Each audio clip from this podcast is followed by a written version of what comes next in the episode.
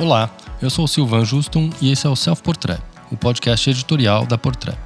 É aqui, nesse podcast semanal, que nós damos nossas opiniões, debatemos e recebemos convidados para falar sobre a indústria da moda e tudo que está ao seu redor. Hoje a gente vai falar de alta costura com a Renata Brosina. Oi, Rê. Oi, Sil, tudo bom? Tudo certo. Terminamos uma semana recheada de Nossa. alta costura internacional, né? Verão 21. Isso. E eu acho que vamos fazer um balancinho aqui sobre os highlights que aconteceram. Vamos. Não, e foi muito aguardada, porque tiveram estreias, estreias de pessoas que estavam desaparecidas, pessoas que tinham sido recém-anunciadas. Então, desde o Albert Elbaz que saiu da Lanvin, sabe-se lá quantos anos, teve seus anos sabáticos e surgiu né, com a sua Easy Factory, né, Sil?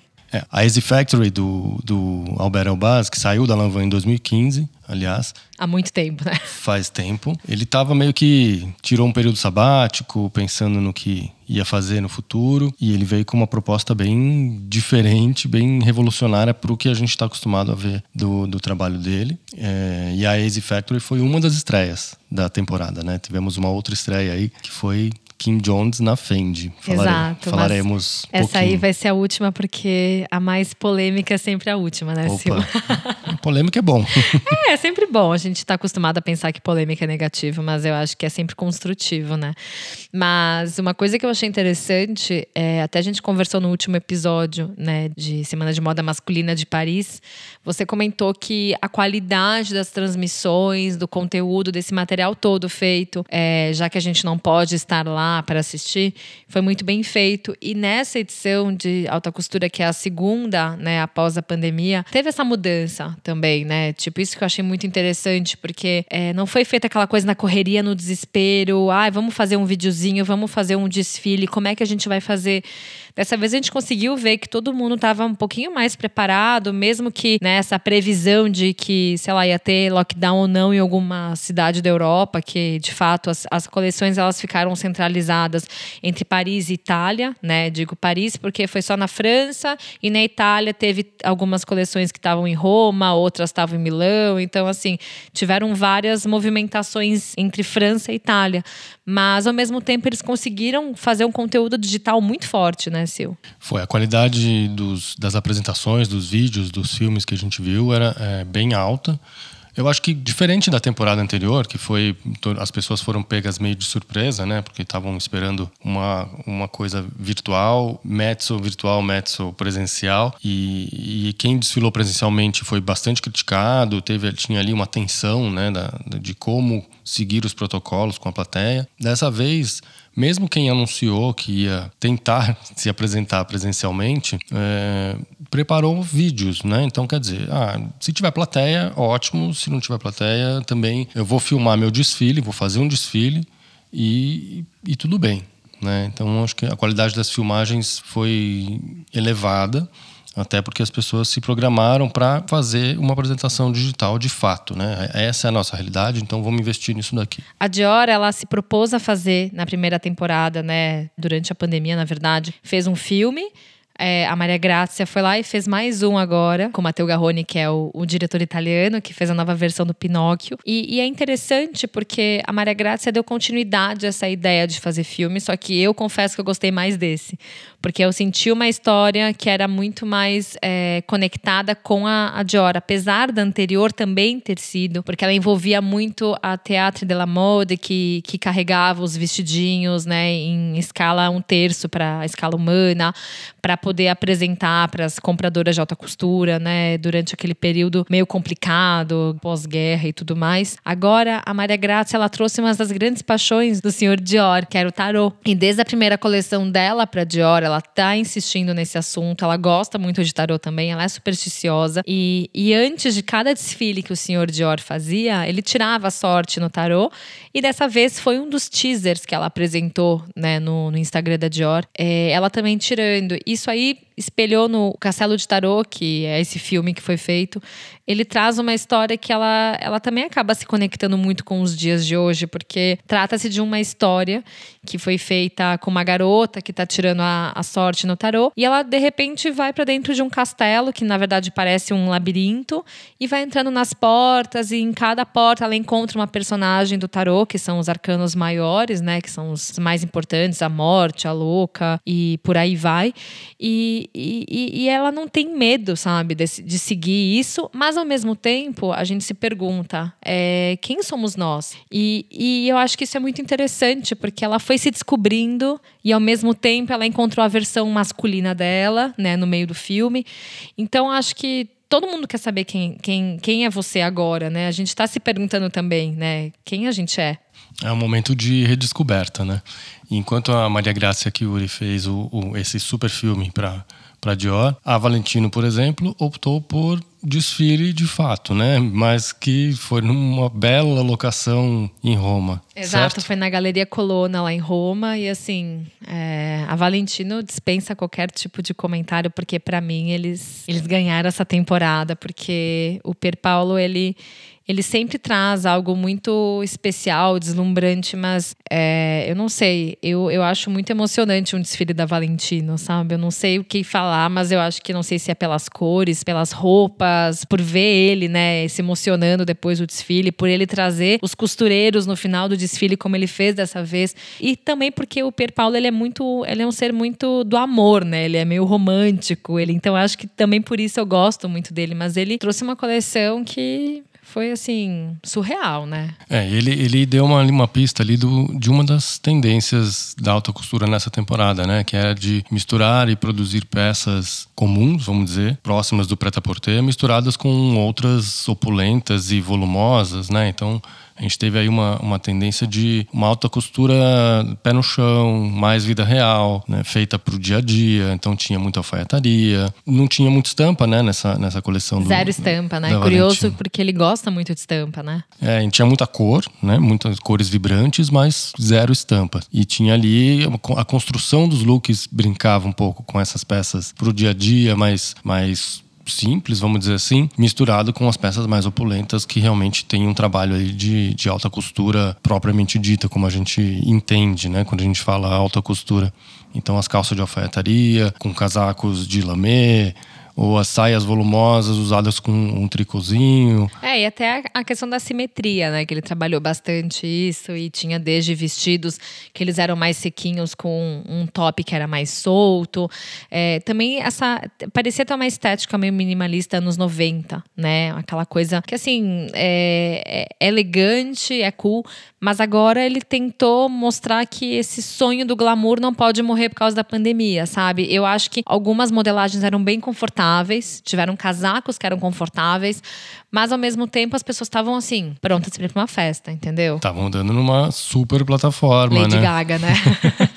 super plataforma que contrasta com, com o mood meio de outras coleções, né? Que eram mais pé no chão. Tinha tênis, botas. As rasteiras, né? Rasteiras. Então não teve tanto salto. As mulheres estavam. Elas desceram, né? Um pouquinho para o chão, para a vida real a alta costura se misturou com o, o streetwear de alguma forma, principalmente quando a gente vê, um, por exemplo, a coleção do, da Easy Factory do Albert Elbaz. Exato. Que é meio revolucionária nesse sentido, porque ele, ele traz ali, é, além dessa estética mais urbana e mais real, né? Tem tênis, tem roupas práticas ali vestidos que se adaptam a, a, ao corpo. Exato, que teve a questão até do próprio é, vestidinho preto, que ele contou aquela história, que ele foi pelo mundo inteiro querendo saber sobre o vestidinho preto. E ele, e ele quer que esse vestidinho preto, ele até comentou, eu achei fofo isso, dizendo que ele gostaria de ser, de fazer uma mágica, que o vestidinho preto funcionasse para todas as mulheres, né? Obviamente, cada uma tem seu corpo, mas é, ele foi atrás disso, né? E, e eu achei fofo também no início do vídeo, ele ele contando que ele não gostaria de desistir da moda, né? Que ele gosta muito, que ele sempre fez parte desse mercado, mas que era um momento de transformação e que a marca dele não é uma marca que vai fazer collab, é uma marca que ela é como se fosse um estúdio criativo. Até ele falou, ele falou que ficou um tempo no Vale do Silício, né? E entendeu que a moda e a tecnologia tinham que estar juntos, né? É, ele usou esse tempo sabático dele para realmente entender o tempo em que ele vive. A moda, né? A gente costuma falar que tem esse fator sociológico que representa e reproduz o tempo onde a gente vive, ele entendeu bem os novos tempos. Então, através de muita tecnologia, ali ele, ele achou uma modelagem de vestidos e de roupas que se adapta a, todo tipo de corpo. Vai do XXS ao XXXL. É, então tem desde a gordinha até a magrinha, até, enfim, é. mulheres normais, né? Mulheres normais. Ele queria vestir a mulher normal porque ele, ele não queria se limitar ao padrão que durante muito tempo foi imposto pela moda, né? Então tem esse caráter inclusivo, tem um caráter high-tech, porque o material que, que, ele, que ele desenvolveu ali é, é super tecnológico, sustentável, porque não tem desperdício d'água, ele achou ali uma fórmula é, sustentável de fazer roupa, e pé no chão né? Porque realmente é uma alta costura que é para ser usada no dia a dia de forma descontraída e divertida. E com tênis de bico fino, né? Com tênis de bico fino, exatamente. É, mas, mas é aquela coisa, do mesmo lado que a pandemia também serviu para muitas pessoas se questionarem sobre quem elas são, para elas levarem também o lado do glamour, eu acho que cada um interpretou de alguma forma. Mas o que não saiu, acho que dessas coleções foi a questão de ser algo urbano. Né? Eu acho que todo, em toda a coleção, se a gente deve fazer algum comentário, alguma coisa estava indo por lado urbano. Inclusive a Virginie Viard, que é a diretora criativa da Chanel, que já está na quarta é, temporada de Couture, ela já está trazendo desde a primeira coleção dela esse olhar mais de rua, esse olhar de mulher real e que o que as mulheres vão querer fazer, usar e como é o dia a dia da mulher. E na alta costura também teve essa transformação, né? Porque de um lado a gente tinha no passado Karl Lagerfeld que sustentou essa ideia de opulência, de luxo, muitas vezes inalcançável, é algo quase real e agora ela está trazendo algo completamente diferente dentro dos códigos da Maison, com aquele trabalho todo minucioso da, do métier d'art da própria Chanel. Então vai desde Lesage, é, enfim, que é um dos ateliês que é de bordado e tweed. Também tem os de camélia, tem os de chapelaria, de joalheria, tudo isso a Chanel continua fazendo. Mas a gente nota que é uma alta costura que a gente consegue usar, porque tem calça, tem o coletivo tem a camisa, sabe? O que, que você achou disso, Sil? Eu gostei bastante da, da coleção da, da Chanel dessa vez, que foi ela a, a ambientação, né? O, o Carlo fazia sempre aquelas coisas gigantescas, nababescas dentro do Grand Palais em Paris e a, a Virginie manteve a locação, continua sendo dentro do Grand Palais, o, o desfile foi filmado lá dentro mas ela reproduziu algo mais bucólico, né? Um casamento no sul da França, ali com, com as flores, com, as, com as, as cercas vivas de flores. Os saltos praticamente sumiram, eram, eram todos sapatinhos mais baixos. Como a Valentino tinha, assim como você bem frisou, tinha as calças, peças mais normais, entre aspas. A camisa que a Amanda Sanchez desfilou, usada com uma saiona volumosa de tule, né? Então tem essa brincadeira do high and low. Também invadindo a alta costura, né? O high and low que a gente se acostumou no prêt-à-porter a usar e, e, a entender e que faz, já faz parte do nosso dia a dia, invadiu a alta costura. Então, eu achei muito fresh, uma imagem muito muito cool. Eu acho que ela deu, ela conseguiu dar uma renovada na mulher Chanel que, a meu ver, estava envelhecendo a passos largos com, com Karl Lagerfeld. É, e também tem aquele questionamento que eu lembro que logo que ela entrou na Chanel, muitas pessoas estavam escrevendo sobre isso. E assim, ninguém aqui vai criticar o trabalho do Karl Lagerfeld, porque não é o nosso trabalho, né, Sil? A gente sabe toda a importância que ele tem, mas ao mesmo tempo, é, eu lembro que eu li uma matéria muito interessante falando sobre o fato da Virginie Viard criar para as mulheres, ela como mulher criando para mulheres na Chanel.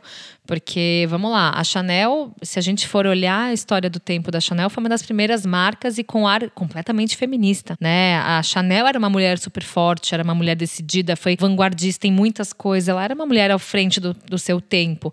E a Virginie, ela, ela tá tentando trazer um pouco desse olhar também do que está acontecendo agora e não aquele sonho que muitas às vezes é nostálgico, aquela coisa que não está acontecendo no mundo inteiro. Pode ser que né, os shakes tenham essa vida ainda de usar vestidos de alta costura no dia a dia, mas eu acho que a nossa vida real não permite isso, né, Sil? É, e é uma maneira até da alta costura sobreviver, né? Eu lembro há poucos anos tinha um questionamento de que quanto tempo duraria ainda a alta costura? Faz sentido ter alta costura na moda? E, e, eu acho que essa temporada mostrou bem que as cabeças que estão ali fazendo e produzindo estão entendendo o tempo em que estamos e adaptando também a alta costura para as necessidades da mulher e do, do, dia a dia, né? Então é por isso que temos uma profusão de, de peças práticas aí na, na temporada. É, e, e, assim, quando a gente vai falar também de alfaiataria, o senhor Armani também apresentou uma coleção que foi inspirada em Milão, que é uma cidade que qualquer pessoa que entende um pouco sobre o senhor Armani, suas paixões, sabe que ele é apaixonado por Milão e que ele passou uma temporada, né, nas praias da Itália, né, nas casas que ele tem em Forte dei Marmi e tudo mais. E quando ele voltou, ele estranhou muito, né, a cidade vazia, ele sentiu uma atmosfera que era muito desconhecida, né, para ele. Ele já tem mais de 80 anos, então ser uma pessoa que não podia correr esse risco era ele, então ele ficou bem afastado. Mas ao mesmo tempo, ele trouxe uma coleção que tinha muito dessa nudez da cidade, né? Então, é, quando a gente está num lugar mais vazio acaba ecoando algumas, alguns tons mais frios, mais acinzentados. Então ele trouxe o cinza, que já é uma das cores que ele mais usa nas suas coleções de formas é, diferenciadas. Mas o, o cinza, o azul, o vermelho, que são suas cores clássicas, estavam nessa coleção. Mas eu achei interessante que ele usou decotes muito profundos né? Ele usou as transparências demais, então desde em tops, vestidos, muitos vestidos com bordados, outros eram com bordados um pouquinho mais é, discretos, mas com muita sobreposição de tule e, e organza. Então acho que o senhor Armani ele conseguiu explorar muito essa inspiração dos tempos que eram um pouquinho melancólicos, mas de uma forma muito brilhante, sabe? Ele trouxe o que ele sabe fazer muito bem, né? É, a gente viu toda a elegância do senhor Armani na linha dele Armani Privé que ele apresentou, com todo o savoir-faire que a gente está acostumado a conhecer com, com as coleções dele. E por outro lado, alguém que deu uma pirada e também entrou nessa, nessa galera que trouxe a, a, a alta costura para o chão e para situações de vida mais real foi Victor Enhoff, que apresentou uma rave underground em versão couture com tênis misturado com vestidos cheios de, de bordados e camadas de tule e, e música eletrônica. Era um climão que não tinha aquela, aquele clima de, de alta costura do conto de fadas que a gente se acostumou a, a ver durante muito tempo, né? Então foi mais um experimento e, e uma brincadeira ali mostrando que, que a alta costura pode ir, inclusive, para uma rave. Agora, saindo um pouco desse contexto, a gente vai entrar num caso mais especial, né, Sil? Que é a estreia de Mr. Kim Jones na Fendi. É, e, e, assim, o Kim Jones é um dos estilistas de moda masculina que eu mais gosto, desde quando ele estava na Vuitton. Mas a gente, né, a gente viu essa apresentação que ele fez, foi uma inspiração muito complexa, né? Na verdade, ele pegou várias referências, inclusive é, que trouxe um pouco da bagagem dele de infância, de um lugar onde ele tem a casa dele hoje, que inclusive ele comprou, que é mais ou menos né, pertinho da onde a Virginia Woolf, aquela escritora britânica, é, viveu, cresceu e tudo mais. E ele trouxe um pouco desse lado feminino de força, né, que ela fundou o grupo de Bloomsbury, junto com a irmã dela, que é a Vanessa Bell. É, também lançou um livro na época chamado Orlando, que foi em 1928. Mas ele tentou trazer essa força feminina dessas personagens aliada à família Fendi, né? Porque ele já é amigo da Silvia Fendi há temporadas, amigo da família, na verdade. E, e ele já declarou várias vezes ser muito apaixonado né, pela força dessas mulheres. Então, desde a Ana Fendi, que é a mãe, a Silvia, que é a filha, a Delfina, que é a neta da Ana. Na verdade, começou com a Adele e foi né, indo da Adele para Ana, para Silvia, para Delfina, com a Leoneta, que é a filha mais nova da, da Silvia. Então ele se inspirou nessas mulheres também, que são as pessoas que levam a Fendi para frente, né? A Delfina Deletrez faz as, as joias, né, do, da, do desfile, fez as joias do desfile. E, e, a, e, o desfile que teve um casting estrelado, né? Demi Moore abrindo, Naomi fechando. Exato, com direito a Kate Moss, Laila Moss, que é a filha dela. É, enfim, foi uma turma muito muito forte, né? Tiveram as filhas da Silvia Fendi também que desfilaram. Mas a nossa grande questão é que a gente até consegue entender que teve uma inspiração muito mais voltada no tempo, né? Que trazia uma silhueta Vionnet, que ela é mais soltinha, que ela remete muito aos anos 30, que é o período que a, a Virginia Woolf lançou esse livro.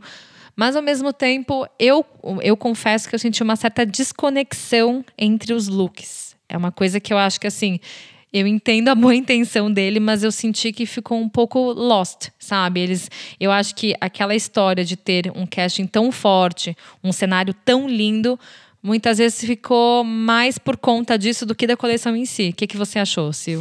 É, o Kim Jones é craque no masculino. Né? Geralmente ele acerta no masculino, foi a estreia dele no feminino e justamente numa coleção de alta costura, que é muito mais desafiador, né? diferente do prêt-à-porter, mas aí ao mesmo tempo que outros, como a gente estava falando, fizeram roupas pé no chão, que vão para a vida real, com alfaiataria, o Kim Jones foi para alta costura mais tradicional, mais clássica, com vestidões, com muito tecido, com uma coisa mais festiva mesmo, né? Só que parecia meio envelhecido, você não achou, Sil? Então, é, achei desconexo um look com o outro. Não tinha uma história ali, apesar das referências todas, mas você olhando para a passarela não tem uma história. E, e, acho que a imagem feminina talvez não seja tão fácil para ele quanto é o masculino. Exato, apesar da gente ter visto né, uma alfaiataria renovada para, enfim, para o lado feminino agora, porque a gente viu lá o conjuntinho que a Demi Moore usou, né, de alfaiataria, que era um terno que ele tinha um decote que ele ficava off shoulders, então ficava com destaque nos ombros. É, teve também o, o look que a cara Delevingne usou, mas ao mesmo tempo eu confesso que assim, se não tivesse o cenário e eu não tivesse um release, não tivesse um, eu não entenderia do que se trata. Sim, sim. Porque assim, você, eu, eu sinceramente da, da mesma forma que eu assisti o desfile da Valentino, eu assisti o desfile da Dior, sem ter um release me contando a história, eu, eu já entendi o que estava acontecendo. O da Fendi não. O da Fendi eu acho que eu fiquei meio assim, tá, o que está acontecendo? Aí depois eu li que ele fez cada vestido de acordo com uma modelo. Então, se era Kate Moss, o vestido foi feito assim. A Laila era feito de outra forma. E é por isso, o vestido da Laila era coberto por pérolas, era transparente com pérolas.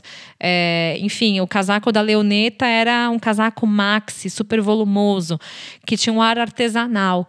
Então, assim, tinham peças com ar aristocrático. Eu acho que ficou um pouco meio, sabe, sem um, um, uma amarração, né? Não sei. Acho que ficou ele, meio faltando isso. Ele salpicou ali o, o savoir-faire dele, que é a alfaiataria, que ele faz muito bem no masculino, né? Tem, tem alguns looks com essas referências misturadas ali. Então, tem vestido com um lado só do blazer por cima.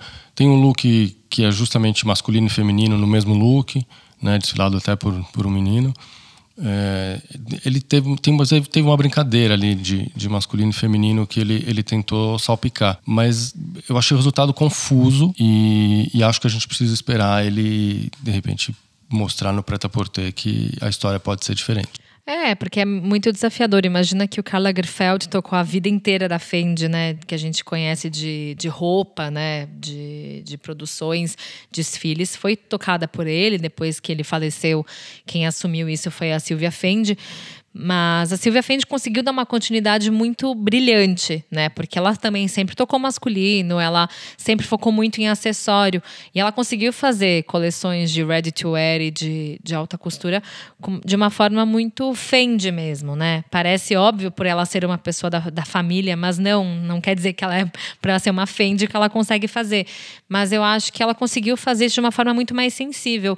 Eu acho que essa confusão que aconteceu com o Kim talvez seja uma mistura de tudo, né? Seja uma mistura de ser uma coleção de alta, de alta moda, né? Seja uma, uma coisa também muito rápida. Ele foi anunciado há pouquíssimo tempo, né? Quanto tempo será que o, o Pier Paulo está tocando essa coleção? Há quanto tempo a Maria Grazia também está tocando? A quantidade de looks também foi muito, é, foi menor do que as outras. Não quer dizer que seja inferior por conta disso, mas a gente nota que faltou um pouco mais, né, de um acabamento nesse sentido, né? E também os, os próprios códigos códigos da Fendi ficaram um pouco perdidos, né? Eu acho que eu só vi uma bolsa que tinha a, o monograma da Fendi. Então acho que tudo isso também descaracterizou um pouco. Mas, enfim, vamos ver como é que vai ser o próximo Ready to Wear agora em fevereiro, né, Sil? Vamos aguardar a próxima temporada, ver se acontece uma evolução. Torcer para isso, né? Porque é são dois grandes nomes juntos. Exato, exato. E a gente quer mais é que dê certo. Então, muito obrigado pelo papo, Rê. Imagina, Sil, eu que agradeço. A gente se vê no próximo podcast. Vamos ficando por aqui. Onde que a gente te encontra? Pode me encontrar no arroba Renata Sebrosina. E você, Sil? O meu é Silvan Justum, S-Y-L-V-A-I-N, J-U-S-T-U-M, tudo junto. E a Portrait, vocês já sabem, é arroba Portrait Fashion Magazine. Os trabalhos técnicos e a trilha deste podcast são do Edu César e a direção do Alan Eliezer. Então a gente se vê no próximo, Rê. Até! Até lá!